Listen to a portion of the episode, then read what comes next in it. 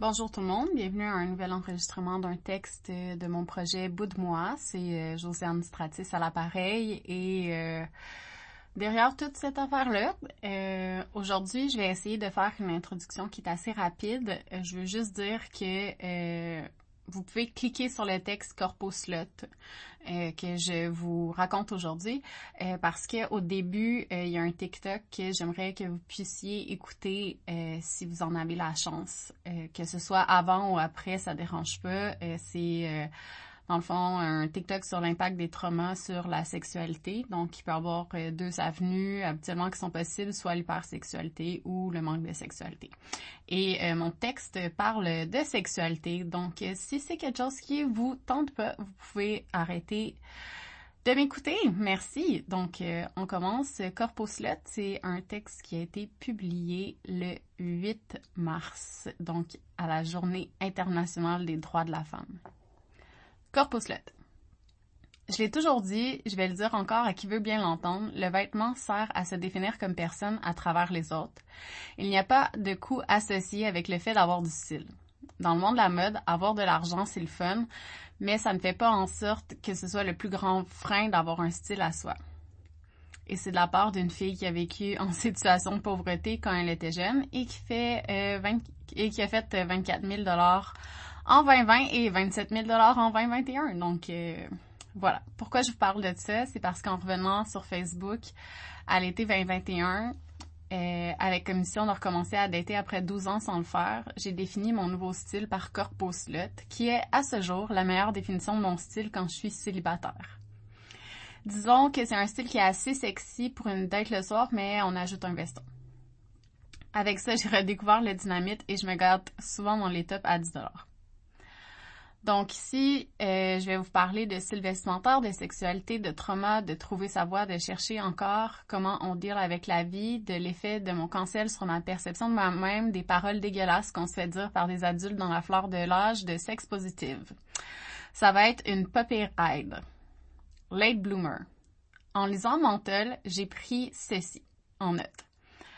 Peut-être que je me souviens pas de mon enfance parce que j'en ai pas vraiment eu je vais en parler avec mon psy ce vendredi avec ma liste de blocage.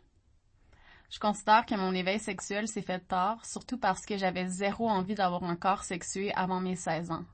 Avant d'avoir ma première chambre, avant d'avoir mon premier chum, avant d'avoir mes premières menstruations. En lisant Le jeu de l'oiseau, je me suis rappelé que ma jumelle et moi, on faisait quelque chose de semblable avant de s'endormir. On s'imaginait vivre une autre vie. On s'imaginait comment ça pourrait se passer si on sortait avec tel gars. J'ai pris l'habitude de m'endormir en m'imaginant des interactions avec des gens. On pourrait appeler ça des manifestations dans l'univers du wishful thinking, une stratégie de survie. C'est quelque chose que je fais encore maintenant du haut de mes 35 ans. J'imagine toujours des choses, des univers, des interactions, des relations amoureuses où je pourrais me laisser aller, où je pourrais ressentir un amour réciproque, être plus qu'un corps. Quand j'ai compris comment naviguer le regard des garçons de mon âge, j'ai vite compris que mon idée de penser que j'aurais les gars avec ma personnalité était peut-être trop demandée à l'univers. J'ai appris à me déguiser, à porter ce qui allait les attirer. En lisant le principe du shot, littéralement cinq ans plus tard, j'ai compris que j'étais pas la seule. Mais j'ai toujours vu mon habillement pour plaire comme un déguisement. Je sais pas si c'est une stratégie d'adaptation ou d'avoir le marketing dans le sang, mais si je cesse la personne, je vais toujours savoir comment porter des choses pour gagner ce regard-là. Quand j'écris des mots, j'aime les choisir parce que je trouve ça important. En fait, c'est essentiel de faire exister les choses en les nommant. Et je peux drop que j'ai quand même une scolarité de maîtrise en communication puis qu'il y a un très bon livre qui se nomme Quand dire c'est faire qui parle de ça. Tout ça pour dire que je cherchais et ce que je cherchais c'était les garçons, le regard des garçons et des filles de mon âge. Quand je dis que je suis une late bloomer dans ma sexualité, je peux nommer des choses et les faire exister. J'ai eu ma première chambre à 16 ans, mon premier chum à 16 ans, j'ai fait mes premières pipes à 16 ans, j'ai eu ma première relation sexuelle complète à 17 ans et demi, j'ai eu du sexe oral pour la première fois à 16 ans. Je détermine les premières fois que j'ai choisi, pas celles qu'on m'a volées. Je m'habillais pour le regard des garçons de mon âge parce que les hommes plus vieux me donnaient envie d'exploser sur place. La personne qui le dit. Je pense beaucoup, principalement parce que l'exercice d'écrire permet de faire des liens entre toutes les réalités qui existent en même temps et parce que je suis en thérapie en mode intensif comme j'avais besoin. Les mots sonnent jamais pareil de la bouche d'une personne différente. Se faire traiter de slot par son père quand on a 14 ans et qu'on porte un chandail bédaine, c'est différent que de se faire dire est-ce que t'es chaude après avoir envoyé des nudes? Faire rire de soi, de son habillement par trois monsieur chauds morts dont son père à 20 heures un vendredi soir avant d'aller travailler. Ça sonne différent que de se faire dire par ses clients habituels que les petits bas aux genoux qu'on porte est la chose la plus sexy qu'ils ont vue de la semaine. C'est différent de se faire condamner sa sexualité assumée par la même personne qui doit jouer le rôle du parent. C'est différent de se faire solliciter exclusivement comme si on était un corps par un doute moyen sur une app de rencontre que de choisir d'assumer son corps avec un style vestimentaire. C'est vraiment de qui le dit. C'est qui qui le dit. Je me suis souvent fait dire que j'avais pas le look d'une personne avec une sexualité par des femmes. Ce qui me fascinera toujours comme commentaire. Surtout quand ce, quand ce sont des personnes qui étaient considérées comme des amies et qui savaient ce qui m'était arrivé dans la vie. Comme si on devait à tout le monde de leur expliquer en détail comment ça se passe dans la couchette pour qu'elles se rassurent sur leurs impressions. C'est juste dans la façon que tu t'habilles. Voyons, je porte des robes transparentes depuis ever avec presque rien en dessous. J'ai un kilomètre de jambes. Je porte des bottes aux cuisses, des bas aux genoux, les jupes et les robes les plus courtes de l'univers depuis toujours. Qu'est-ce que ça trigger? Qu'est-ce qui vous dérange quand j'ai une sexualité saine et agréable? Qu'est-ce que ça dit de vous? Je trouve ça. C'est vraiment, comme je dis, la personne qui le dit qui fait la différence. Laisse-toi aller. Et là, je vais faire un trigger warning, ça parle d'agression sexuelle. Laisse-toi aller. Le troisième gars avec qui j'ai couché m'a soufflé à l'oreille à mes 18 ans du haut de ses 27 ans. Laisse-toi aller avant de me mettre dans le cul sans me le demander. Quand j'en ai parlé à mes amis, on a tourné ça à la blague comme à chaque fois que notre consentement n'était pas respecté. C'était comme ça dans le début des années 2000. L'inceste que j'ai vécu, c'est majoritairement passé la nuit. J'ai toujours eu de la difficulté à m'endormir avant deux heures du matin depuis que je me souviens. J'étais épuisée plus jeune à cause de ça. Je disais à la blague que j'étais un oiseau de nuit. C'est pas vrai quand on y pense. Quand t'apprends dès quatre ans à avoir peur de dormir, c'est une façon de survivre sans dormir tard. C'est pas une question de cycle. À ma fête de 17 ans, nous sommes allés avec mes amis à un party à Noyant, dans un village près de ma ville de naissance, car une de mes amies filles avait son chum là-bas. J'avais le char, c'était ma fête, j'ai demandé si on pouvait dormir là-bas. J'ai toujours été capable de siester partout, on a bu six bières chacune. Je me suis couchée comme dans un paquet de saucisses sur le divan-lit où quatre autres personnes dormaient. Puis je me suis réveillée avec le droit d'un gars chez qui le party était dans mes culottes. J'étais menstruée, j'ai dit non, votant. Il a dit que j'aimais ça. J'ai dit arrête, il a continué. Je voulais pas réveiller tout le monde, je me suis tournée sur le ventre, j'ai serré mes jambes et il est parti. Le lendemain, j'ai vomi toute la journée. Ça a dû être une grosse fête en tout cas. Ouais, assez pour que je dorme en piquet sur le ventre depuis 2003. Après ma fête de 18 ans, j'étais toujours en couple, je trouvais ça plus safe. Quand je ne l'étais pas, ça m'arrivait d'avoir des one night avec des long runs, comme j'aime dire, des amis avec qui la relation était ambiguë depuis toujours. J'ai une nature assez directe et rigide. Si avec, j'ai une relation ambiguë avec un ami, ça va paraître.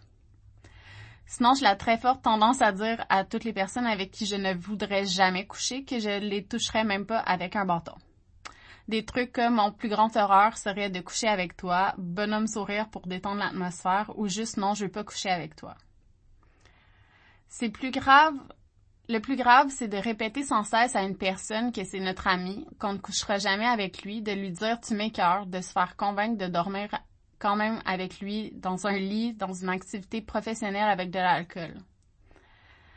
D'être pas disponible dans le sens de fréquenter quelqu'un et être sur le point d'officialiser la relation. De se coucher dans le lit en dormant sur le ventre comme toujours. De bouger dans la nuit parce qu'il y a de la place, de se réveiller en train de se faire pénétrer pas de condom de dissocier, de pas savoir quoi faire, d'avoir une personne autre dans la chambre, de se faire traîner dans les toilettes, dans les toilettes pour finir ça pendant qu'il se regarde faire dans le miroir, avoir les yeux qui virent dans le beurre.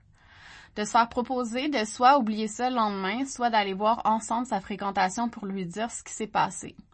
De choisir le silence pour pas perdre une personne qui nous voit autrement que le déguisement qu'on met chaque jour pour survivre à la violence de la vie et de ranger cette histoire-là tellement loin dans son cerveau que la scène nous revient en écoutant The Morning Show 12 ans plus tard. C'est plus facile d'arrêter de penser quand tu n'as pas la réalité de ta situation dans la face sans arrêt. Alors pour être en mesure d'avoir du fun, il faut éteindre son cerveau. Moi, c'était avec de l'alcool. Pour être capable d'avoir du plaisir, faut naviguer la fine ligne entre l'envie de faire l'amour et l'envie de mourir quand ça se passe. Faut trouver des positions, des façons de faire qui changent de ce qui a été fait dans le pas correct. Après, c'est presque un geste politique d'avoir du fun. Réparation. C'est difficile de trouver la, la motivation derrière le désir de se réparer.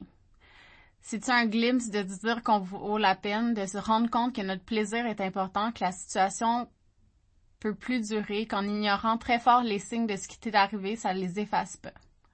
J'ai fait une thérapie de 10 semaines après mes premiers flashbacks d'inceste, mais en fait, c'était comme six ans plus tard mais j'étais aussi en dépression majeure et en épuisement professionnel en 2019, avec plus de job, qui était essentiel à la guérison de ma dépression, pas de coussin pour continuer de me réparer tranquillos. J'ai continué à faire ce que je faisais de mieux à ce moment-là, brûler la chandelle par les deux bouts, par les deux bouts, tout en buvant ma peine. J'ai arrêté de boire en novembre cette année-là et j'ai lu. J'ai tout lu. J'ai fait le pas de beaucoup de survivantes d'inceste et de violences familiales. Je me suis dit qu'en l'absence d'aide extérieure disponible, j'allais utiliser mon truc préféré pour aller mieux. J'allais intellectualiser le tout et parler de mes lectures à qui veut bien l'entendre. J'ai lu les deux livres d'Esther Perel. J'ai lu Comme As You Are des jumelles Nagoski. J'ai lu The Body Keeps Score de Bessel van der Kolk. Trauma and Memory de Peter A. Levine, When the Body Say No de Gabor Maté, Trauma and Recovery de Judith Lewis Ehrman, The Politic of Trauma de Stacey Haynes, After They Touch Me de Sharona Drake, What Happened to You de Dr. Bruce Perry et Oprah, Keep the Pain in the Past de Christopher Cortman, Sexual Healing de Peter A. Levine, The Sexual Healing Journey de Wendy Maltz, Staying in the Game de Adrienne Lawrence, The Ethical Slut de Dossie Eaton, Tomorrow, Sex Will Be Good Again de Catherine Angel, Unfuck Your Intimacy de Faith G. Harper, Sex Positive de Nelly euh, de Kelly Neff, Sex from Scratch de Sarah Mink, L'inceste ne fait pas de bruit de Bruno Clavier, ou peut-être une nuit de Charlotte Puzowski. Bref, j'ai tout lu ce que j'ai pu. J'ai fait un choc post-traumatique pendant mon cancer et ce sont principalement les images d'agression sexuelle que j'ai eues qui sont revenues. J'ai entamé ma nouvelle thérapie, fait ma demande d'indemnisation euh, des victimes d'actes criminels. J'ai eu la confirmation que j'étais une victime. J'ai poursuivi ma thérapie avec mon thérapeute. Se réparer de n'importe quoi, ça prend du courage, ça prend le temps de se dire qu'on vaut la peine, ça prend le temps de se dire aussi que c'est possible d'aller mieux, que c'est aussi de faire des deuils, d'accepter, de laisser aller des souvenirs. C'est décider que ça doit plus avoir un emprise sur nous, que les personnes qui font ce genre de choses ont aussi le droit de vivre leur mort sociale ou leur mort réelle n'enlèvera rien au traumatisme qu'on a vécu. C'est aussi se donner le droit d'être messie, de pas être parfaite, que de contrôler son environnement n'est pas la solution. De se donner le droit d'être soi-même, de laisser entrer des personnes dans sa vie, que les hommes ne sont pas tous des violeurs, qu'on peut discuter de ses limites tout le temps, qu'on peut avoir une vie agréable, normale, avoir du fun, qu'on vaut la peine, qu'on a fait des erreurs nous aussi parce que tout le monde en fait, tout le monde. C'est la chose la plus difficile que j'ai faite de ma vie, je pourrais juste plus revenir en arrière. Andrea Dworkin cite James Baldwin dans son livre Coit. C'est un livre qui est un peu anti-sexe, mais c'est intéressant dans son analyse quand même. Quelqu'un qui continuellement Quelqu'un qui continuellement survit à ce que la vie peut apporter de pire, écrit Baldwin, cesse éventuellement d'être dominé par la peur de ce, de ce que la vie peut apporter. Ce qu'elle apporte, on le supporte. Baldwin, 1963. Cela explique l'étonnante résignation et l'impassibilité autodestructrice des personnes blessées, mutilées en fait par la cruauté sociale et la brutalité intime. Elles sont parfois inamovibles d'une patience suicidaire face à la douleur. Moi, j'ai plus envie de ça. Réapproprier sa sexualité. Je le dis tout de suite, c'est vraiment plus facile de s'assumer quand on a tout perdu parce qu'en perdant tout, on perd aussi la peur et c'est merveilleux. Mon psy dit que les coping strategies sont des activités de maintien. La recherche sur les traumas dit que souvent on, sent, on se sent à la maison quand on revit des événements qui nous font penser à nos traumas. En enfilant les dates et en cherchant la validation du regard des hommes, en allant me chercher des compliments pour savoir que j'existe, en allant dans des dates avec l'idée que je tombe pas en amour, qu'est-ce que je cherche? Est-ce que je veux me confirmer que je vaux pas la peine, que je mérite pas d'amour, que tant que je suis un corps, je vais être capable de briser les cicatrices que j'ai dans mon corps après autant d'abus? Est-ce que je rejette les gars qui s'attachent parce que je veux pas me faire rejeter? Est-ce que j'ai des kicks sur des amours impossibles, des personnes qui, je sais, ne me donneront pas l'amour que je cherche, que je sais qu'ils vont jouer avec mes sentiments parce que comme ça, je me confirme que je suis une mauvaise personne? D'un autre côté, j'ai jamais autant assumé ma sexualité. J'ai eu vraiment beaucoup de fun. Je me suis permis de faire des choses fucking hot, de réaliser plein de fantasmes. J'ai décidé que les actions qu'on m'a fait subir n'allaient pas m'empêcher d'avoir du fun. J'ai combattu l'idée qu'on m'a brisée. Je me suis réapproprié des actes qui me procurent du plaisir maintenant, que je sais qu'ils sont faits à ma demande. Je me laisse aller pour de vrai, je peux mettre mes limites, je peux demander des choses, je peux me fucking laisser aller pour vrai, je peux être présence du sexe pleine conscience.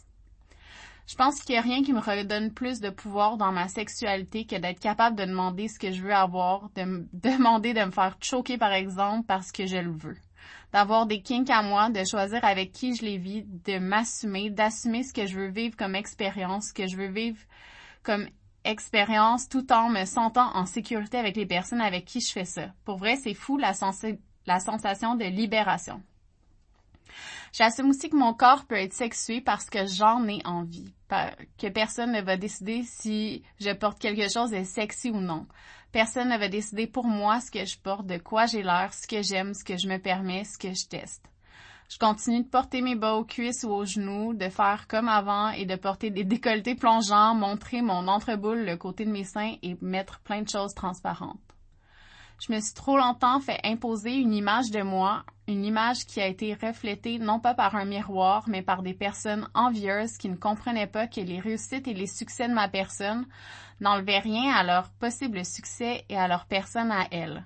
Mon plus gros fuck you que je peux faire à ces personnes-là, c'est de vivre ma vie et d'avoir du fun. C'est la plus belle vengeance, c'est de me libérer du monde qui pense que le bonheur et le malheur est une compétition. Et l'amour. Je sais pas quand je vais être prête à retomber en amour sérieusement.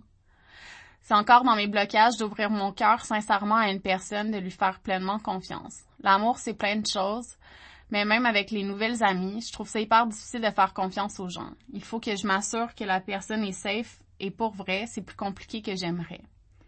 J'ai eu le sentiment d'être trahi à tellement de niveaux par tellement de personnes que je pensais proches de moi. En attendant, je vis de très belles histoires d'amour dans ma tête avec une rotation de deux personnes, lol, avec qui je sais que ça n'arrivera pas. Comme une fiction que je me joue pour essayer de trouver une façon de croire que je vais être capable un jour de baisser la garde, que je vais être capable de faire fusionner deux réalités qui peuvent exister dans la même personne. J'imagine qu'un jour, une personne va me dire qu'elle voit, qu'elle me voit vraiment, que c'est le fun parce que j'ai plein de contradictions, que je suis cute et intelligente, que je suis bonne d'avoir passé au travers de tout ça, que je suis une good girl qu'on m'aime parce que je suis entière avec des parties ombragées, mais une force capable de vaincre n'importe quel esti de défi. Qu'on n'est pas obligé de changer le regard sur moi non plus quand on sait mon histoire parce que tout le monde en a une et apprendre à découvrir une personne et la voir grandir, c'est fucking le fun. Puis que j'ai vraiment bon goût dans la lingerie et que c'est cool que je sois aussi à l'aise nue que dans mes déguisements qu'en pyjama avec mon appareil dentaire. La bonne affaire, c'est que maintenant, j'ai pas besoin d'avoir une personne d'attachée à moi pour savoir que je vaux la peine. Je suis capable de le faire toute seule, même quelquefois de m'aimer, ce qui est une nette amélioration considérant ma vie d'avant. PS. Pour l'avoir vécu avant, euh, parfois on a besoin d'avoir la permission de quelqu'un pour enfin faire quelque chose. Fait sachez que si jamais vous avez besoin de n'importe quel pep talk, je vais vous le dire que vous êtes hot, que vous avez le droit de faire telle affaire, puis que j'adore faire ça aussi, faire ce genre de pep talk là. Ça aurait pu changer bien des affaires s'il y avait eu des personnes qui me disaient go get them tiger plus que tu fais pas haut de gamme parce que la personne se sentait comme de la marde. Donc sincèrement, l'offre est sur la table et je suis toujours là pour vous le dire. Donc, euh, merci beaucoup pour l'écoute. Euh, puis, euh, à une prochaine fois. Bye bye. C'était Josiane pour l'infolette. Bout de moi.